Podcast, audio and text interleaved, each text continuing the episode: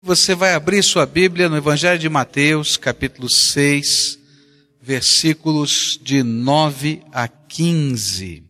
Vocês orem assim: Pai nosso que estás nos céus, santificado seja o teu nome. Venha o teu reino. Seja feita a tua vontade assim na terra como no céu. Dá-nos hoje o nosso pão de cada dia. Perdoa as nossas dívidas, assim como perdoamos aos nossos devedores. E não nos deixes cair em tentação, mas livra-nos do mal, porque teu é o reino, o poder e a glória para sempre. Amém. Pois se perdoarem as ofensas uns dos outros, o Pai Celestial também lhes perdoará mas se não perdoarem uns aos outros, o Pai Celestial não lhes perdoará as ofensas. Pai querido, continua a ministrar no nosso coração. E nessa hora, quando lemos a Escritura, que essa Escritura do Evangelho possa ser aplicada pelo Espírito Santo às nossas vidas. Nós queremos nós desejamos, nós almejamos que o teu Espírito toque a nossa alma e nos ensine. Ouça-nos, Senhor, clamamos em nome de Jesus. Amém e amém. Nós temos estudado a oração do Pai Nosso, estudado com Jesus como devemos orar. Os discípulos fizeram uma pergunta, como é que a gente deve orar, Senhor? Não é? E Jesus então respondeu falando primeiro várias orientações do porquê orar, e nós já vimos isso, do como orar, que nós devemos fechar a porta do nosso quarto, entrar na presença de Deus, ter intimidade com Ele, não usar de vãs repetições. Mas agora ele explicou, começou a explicar quais são os assuntos da nossa oração que coisas devemos conversar com Deus. Essa não é uma oração para a gente estar tá simplesmente repetindo-a. Essa é uma oração que é um modelo que nos ajuda a entender quais são os elementos da nossa conversa com Deus. E a primeira coisa que nós vimos, o primeiro elemento, foi esta expressão: santificado seja o teu nome. Mas o nome de Deus já não é santo, não é? Já não é da própria natureza divina a santidade. Então o que significa essa expressão? Santificado seja o teu nome. E aí aprendemos que quando entramos na dinâmica da oração, nós começamos a perceber quem nos recebe, onde ele nos recebe, que é lugar da presença de Deus, que é lugar onde o trono de Deus se revela a nós e o Deus Santo nos chama à santidade. Porque ninguém pode entrar à presença de Deus e ficar do jeito que está. Ele vai precisar dedicar sua vida em adoração e louvor. E o primeiro elemento é a adoração e o louvor desta santificação da nossa vida. Mas o segundo elemento da oração vem agora nesta pequena expressão. Pequenina, mas profunda demais. Venha o teu reino. Uau! Que expressão pequenina, mas tremenda em conteúdo. O que significa orar? Senhor, venha o teu reino. O que, que significa isso? Quando nós olhamos para essa para essa expressão, nós percebemos que ela possui algumas implicações em vários aspectos da realidade espiritual. A primeira implicação desse pedido, venha o teu reino, tem uma implicação natural escatológica. O que quer dizer isso aí?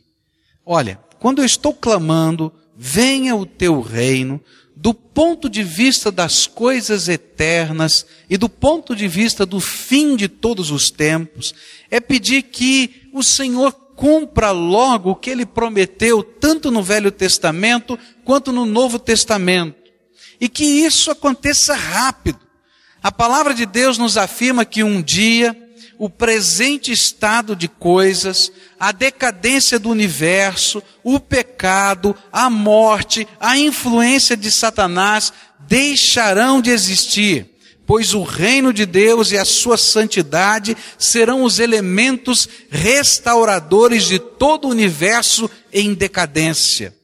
Então orar, venha o teu reino, quer dizer, Senhor, faz isso logo, rápido. Jesus afirma que há um clamor, um gemido surdo de toda a criação, como que a invocar que logo esse dia da redenção, da revelação da glória de Deus, da volta de Jesus, do juízo final aconteçam. Clamar, vem o teu reino do ponto de vista escatológico, quer dizer, Senhor, instala o juízo final logo. Senhor, volta Jesus rápido. Mas a Bíblia diz que não somos nós apenas a igreja que fazemos essa oração, mas existe um gemido surdo que envolve toda a natureza que está gritando a Deus e dizendo: Deus, restaura até a natureza, porque ela também está em decadência. E aí você começa a ler os jornais, começa a ver assim, olha, um problema é, será que terá água potável no mundo para todas as pessoas no futuro? Interessante que a gente chama o planeta Terra, né? Mas na verdade ele é o planeta água, né? Três quartos desse planeta estão cobertos de água e a gente está perguntando se vai ter água. Por quê? Esse mundo está em decadência.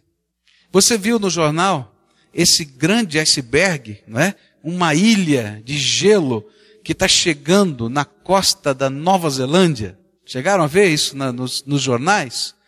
E disseram: olha, que coisa esquisita, estranha, não é lugar para ter iceberg.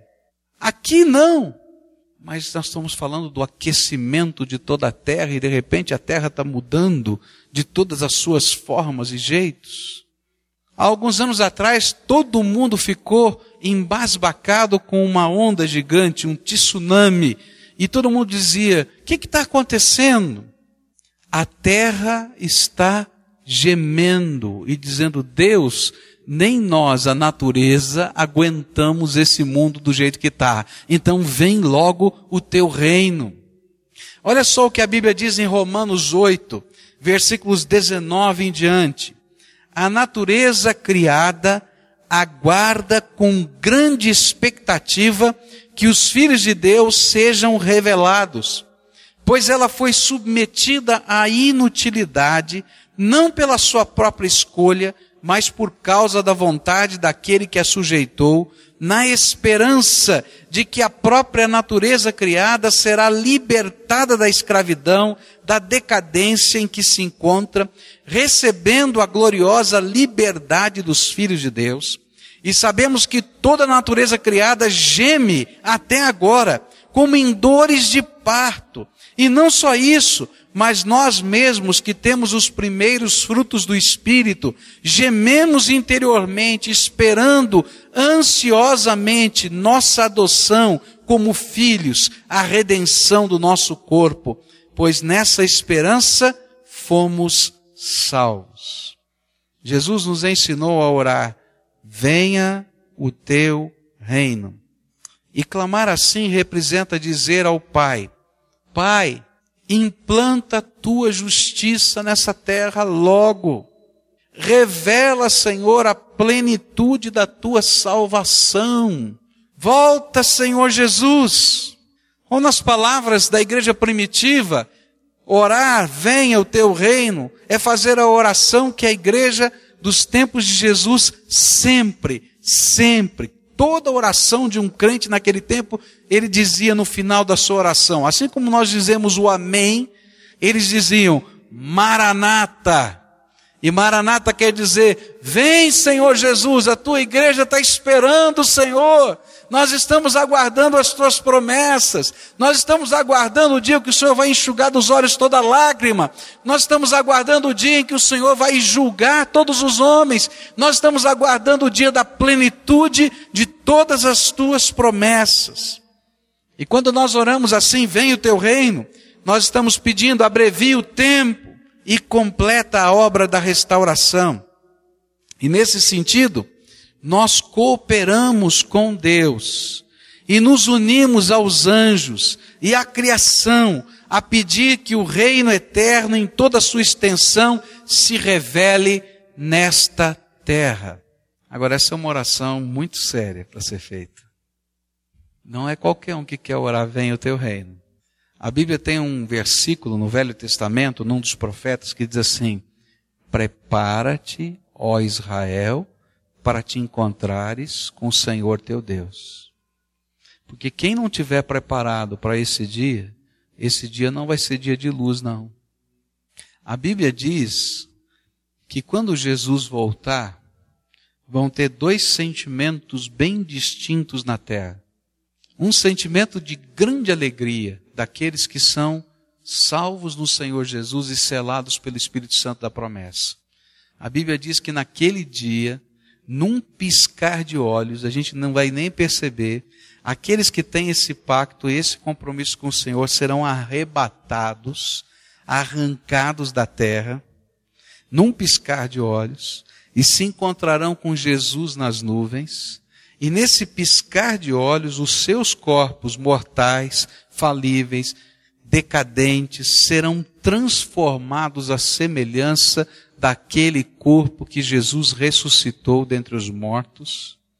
E nós estaremos junto com todos aqueles que já morreram em Cristo, que terão ressuscitado primeiro e que estarão com Jesus nas nuvens, e nós estaremos celebrando. Mas a Bíblia diz que aqueles que não forem levantados para esse encontro e que ficarem na terra, e virem o sinal do Filho do Homem, a vinda do Filho do Homem, do Filho de Deus, Jesus Cristo, descendo, eles vão ficar tão apavorados, mas tão apavorados, que eles vão procurar um buraquinho na terra e vão dizer para as montanhas e para as pedras, por favor, rolem sobre nós, porque nós não resistimos à glória daquele que está chegando. Orar vem o teu reino tem implicações sérias tem a implicação da esperança da nossa salvação, mas tem a implicação de estarmos prontos e preparados para a volta do Senhor. Por isso, a segunda implicação dessa oração é uma consequência. Uma consequência, porque se você está orando, Jesus volte, então naturalmente, se você entende essa realidade que toda da eternidade que está vindo, que está chegando e que nós tomamos parte dela de alguma maneira, então você não pode ficar parado. E a segunda implicação não é escatológica dos finais dos tempos, mas é bem presente, e eu vou chamar de uma implicação ministerial. Ah, é isso. Orar assim revela não somente que coisas vão acontecer no futuro, mas que eu sou responsável hoje a construir coisas que tenham a ver com o futuro. Ao clamar, vem o teu reino, eu estou dizendo, Senhor, eu me ofereço como súdito do seu reino, soldado do seu exército, ministro de Deus nessa terra, a cooperar com tudo que tenho e sou para a vinda do reino e as expressões do mesmo se manifestem de modo visível e contundente em toda a terra. A palavra de Deus nos ensina que Jesus, numa figura ele é o cabeça da igreja, o líder da igreja, o senhor da igreja, o dono da igreja, o mestre. E que nós somos o seu corpo, e a igreja é o corpo vivo do Senhor Jesus na terra. Então, quem serão as mãos do Senhor Jesus nessa terra? As minhas mãos serão as mãos de Jesus. E quem serão os pés do Senhor Jesus nessa terra? Os meus pés serão os pés do Senhor Jesus. E quem vai ser a boca do Senhor Jesus nessa terra? A minha boca será a boca do Senhor Jesus. Você e eu, todos nós juntos, somos instrumentos da graça de Deus que estão implantando o reino dia a dia. Enquanto esse dia final não chega, enquanto esse dia maravilhoso da volta de Jesus não chega, não significa que o reino de Deus não está aqui. Algumas pessoas perguntaram para Jesus e disseram assim: Mostra-nos o reino. E o Senhor Jesus disse para eles: O reino de Deus está mais perto do que você pode imaginar. Porque Jesus estava do lado dele, ele não estava vendo. O reino de Deus estava ali. E cada vez que nós estamos fazendo a obra de Deus, e cada vez que nós estamos pregando o Evangelho, e cada vez que nós estamos consolando alguém, e cada vez que nós estamos orando por alguém, e cada vez que a nossa vida é transformada, ou cada vez que nós contribuímos para, a transformação da vida de alguém, o reino de Deus está se implantando nessa terra. Por isso, orar, venha o teu reino, é se oferecer ao serviço de Deus. É uma oração de consagração ao ministério. Pois uma das maneiras como o reino de Deus está se manifestando hoje é pelo exemplo, pela vida, pela doação, pela entrega, pelo serviço cristão de cada um dos súditos de Deus nesta terra. E sabe o que mais? Deus é tão bom tão bom, tão bom, que quando você recebeu Jesus como Senhor e Salvador, Ele abriu as janelas do céu, Ele derramou o seu Espírito Santo sobre você, e você só pode ter certeza da tua salvação, não porque você é orgulhoso, ou porque a doutrina da igreja diz isso, mas você pode ter certeza da salvação porque o Espírito de Deus foi derramado no teu coração e a Bíblia diz que o Espírito de Deus que habita aí dentro de você testifica ao seu espírito, à sua alma, que você é filho de Deus. E isso fica aqui dentro, mas não parou aí. Não tem só esse testemunho, esse selo e essa presença, mas Deus derramou junto com o seu espírito um presente. Cada pessoa recebeu de Deus um presente, um dom do Espírito Santo. Existem duas palavras na língua grega para definir o que é dom. Uma delas é doron. Doron quer dizer presente, dádiva, alguma coisa que você recebe, fica com você, usa, não usa, joga fora, aceita, não aceita. E a Bíblia diz que o dom de Deus nesse sentido é Jesus Cristo. Deus nos deu Jesus Cristo. Por isso você pode receber como Senhor da sua vida ou não. Você pode aceitar ou não. Mas quando ele fala dos dons espirituais, ele fala dos carismas. E a raiz grega da palavra carisma é haris, graça. E o carisma são coisas ou manifestações da graça sinais da graça de Deus. E Deus colocou sinais da sua graça na tua vida, capacitações do Espírito Santo. E Ele está dizendo para alguns: olha, abre a tua mão você abre a mão para o Senhor, não é simbolicamente.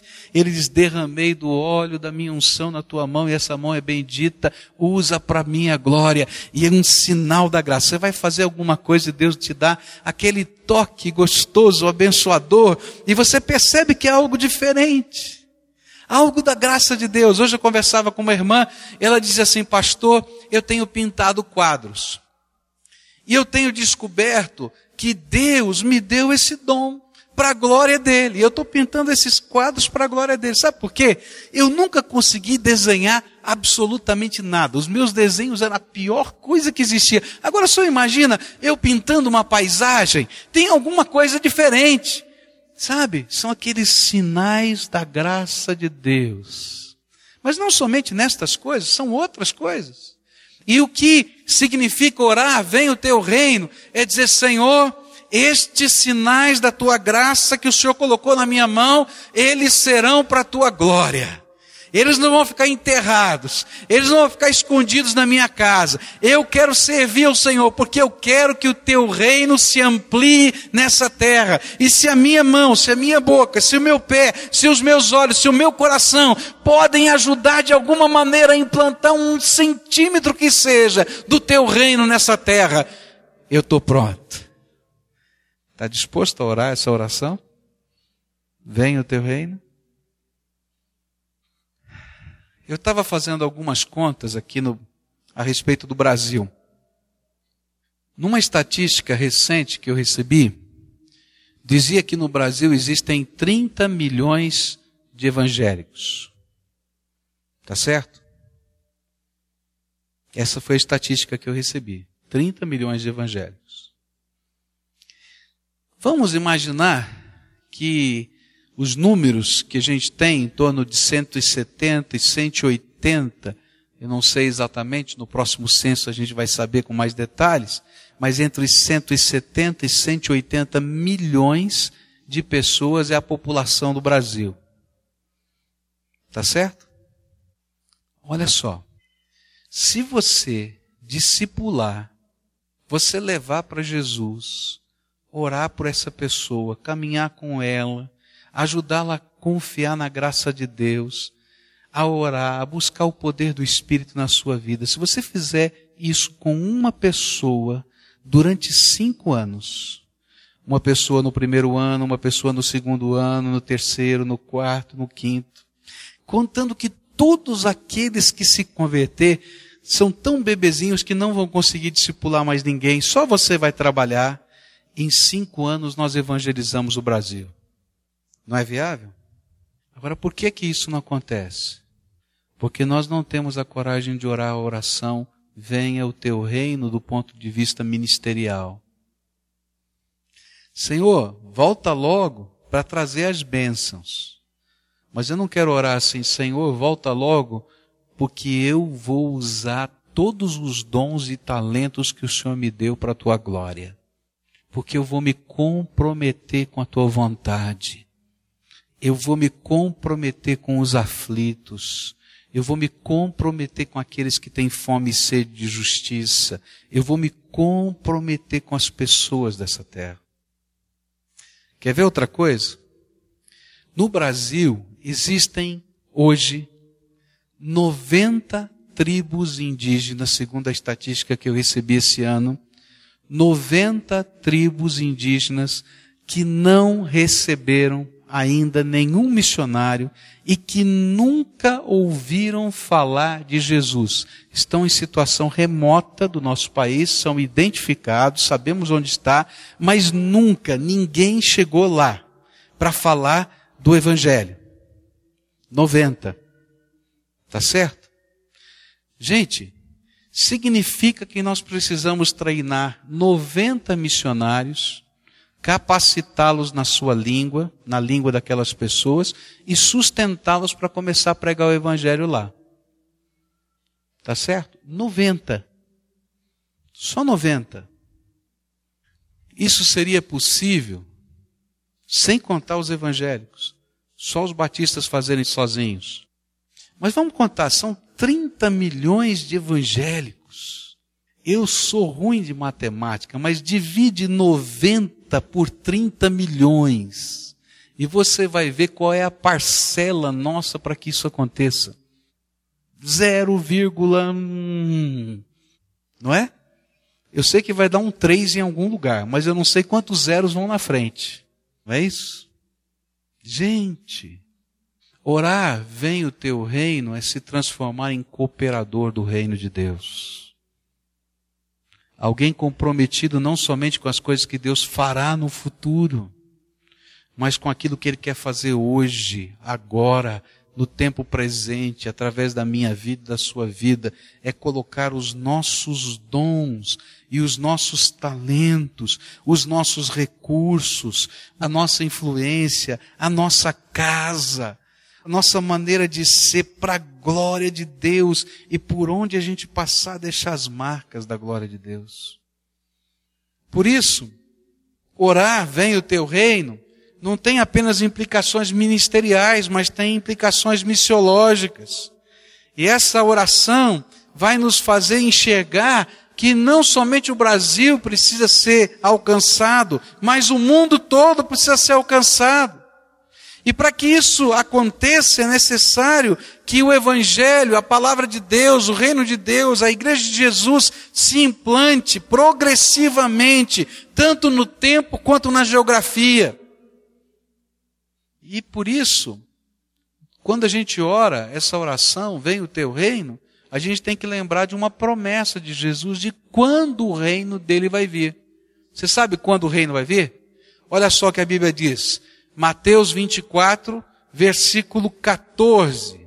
Diz assim: E este evangelho do reino será pregado no mundo inteiro em testemunho a todas as nações. E então, quando é que o reino vai vir? Quando o evangelho for pregado em testemunho a todas as nações.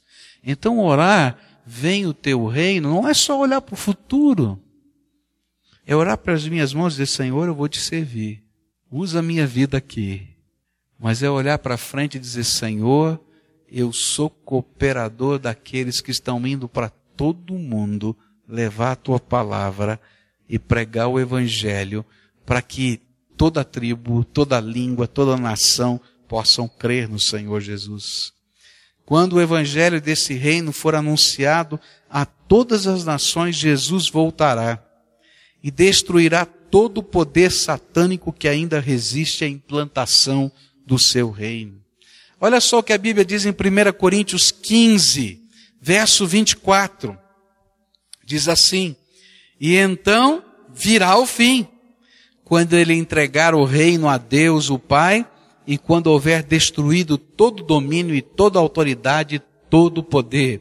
Quando o evangelho do Senhor Jesus for pregado em toda a terra, quando a missão ministerial minha e sua for completada, quando a gente tiver semeado a graça de Deus segundo a vontade dele em todos os lugares, então vai tocar a última trombeta lá em cima no céu.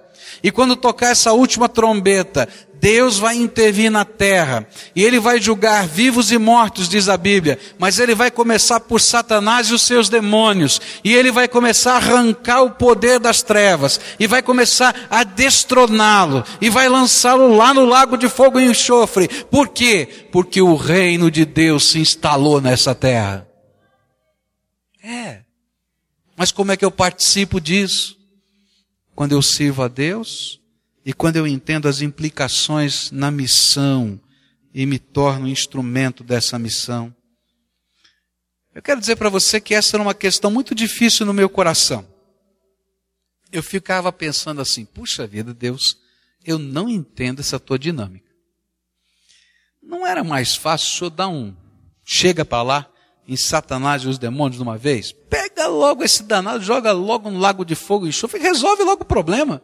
Né? Fica essa confusão danada nessa terra. Você já pensou nisso? Eu fiquei, eu fiquei muito tempo pensando, falei, Senhor, vamos apressar esse negócio, dá um jeitinho lá, né? Pega lá o bicho lá e joga lá e tal, etc. Vamos resolver. Até o dia que eu entendi por que, que Deus está esperando. Porque Deus é justo e Deus é santo. E no dia que ele fizer isso com Satanás e os demônios, ele vai fazer com todos os homens. E aquele dia não vai ser somente o dia da justiça de Satanás e dos demônios, mas de toda a criação. E Deus tem retardado porque Ele me ama e te ama. Tem gente que Ele sabe que pode estar com Ele em toda a eternidade, Ele está esperando. E até que o último que Ele já sabe que pode estar chegue, Ele vai ter paciência. Por isso ele está dizendo: quando você ora, vem o teu reino, se dispõe a servir, para que esse último chegue mais rápido. Que Deus tremendo é o nosso, né? Aguentar Satanás por minha causa. Deus tem que me amar muito, não é verdade? Só por isso, porque Ele nos ama. E quando a gente tem essa dimensão, a gente vai entendendo que eu preciso orar, vem o teu reino, como um compromisso com a obra missionária em toda a terra. Pois quando assim fazemos, estamos apressando a instalação do seu reino. Se cada crente é um ministro de Deus, então cada ministro precisa investir a vida em pelo menos um discípulo. Quem é a pessoa que você está cuidando e discipulando para levar para Jesus. Quer orar, venha o teu reino? Então se dispõe a servir. Não adianta chegar para o bebê que nasceu e dizer assim, filhinho querido, seja bem-vindo na nossa casa. Ali é o banheiro, a privada, se aperta aquele botãozinho, sai a, a, água e leva a sujeira, né? Ou oh, abre a geladeira, pega ali, ó, tá vendo? Tem o leite, a mamadeira, vai lá, põe no micro-ondas. Funciona isso? Vai morrer de fome e sujeira. E é isso que nós estamos fazendo. Nós vemos isso na nossa célula, nós vemos isso na nossa igreja. E a gente, ah, que bom que você está aqui mas a gente não investe o nosso coração, a nossa vida, a nossa intercessão para acompanhar essas vidas, irmãos. Às vezes eu fico tão triste porque na hora de um apelo tem um monte de crente velho, maduro, que deveria estar tá aqui abraçando esse povo, levantando para ir embora. Orar, vem o teu reino e dizer, eu tenho um pacto e um compromisso para que estas coisas aconteçam rápido eu vou servir ao Senhor, eu vou usar os meus talentos, eu vou me comprometer com o reino do Senhor. Alguns já aceitaram Jesus como Senhor e Salvador. Alguns já experimentaram a selagem do Espírito no seu coração, mas não têm a coragem de se tornarem membros da igreja. Sabe por quê? porque não querem compromisso. Não querem compromisso com o reino. É. Porque, querido, se você não quer compromisso com o povo de Deus, que você consegue ver, apalpar e falar, não venha me dizer que você está comprometido com aquele lá não sei onde, não sei que lugar, que você não vê e não sente na dificuldade dele. Então, se você quer aprender a orar como Jesus tem ensinado, venha o teu reino, você tem que dizer, Senhor, estou aqui, estou disponível. Eu falei que um paralelo dessa oração é a oração de Isaías, no capítulo 6 de Isaías. E na oração do capítulo 6 de Isaías, a gente vê uma coisa tremenda. Quando ele tem a dimensão do Senhor, da sua glória, que ele está ouvindo, ele confessa os seus pecados, ele diz que ele é pecador, que ele tem impuros lábios, que ele vive no meio de um povo de impuros lábios. Deus vai lá, resolve o problema do coração de Isaías, mas ele escuta trono e o secto celestial conversando. E Deus diz lá para os seus anjos: Quem há de ir por nós? A quem eu enviarei? Deus está conversando com seus anjos. E você lembra o que é que Isaías fala? Ele entra no meio da conversa de Deus com os anjos. E ele diz: Ei, eis-me aqui. Envia-me a mim. Oh, eu estou aqui. Pode usar a minha vida. Meus queridos, quando a gente ora, vem o teu reino, a gente está dizendo, ei Senhor, estou aqui, usa a minha vida. E eu passo a ser instrumento da graça de Deus. Mas ninguém vai ser usado por Deus, queridos, se não tiver coragem de se comprometer com Ele, com o seu reino e com a sua vontade.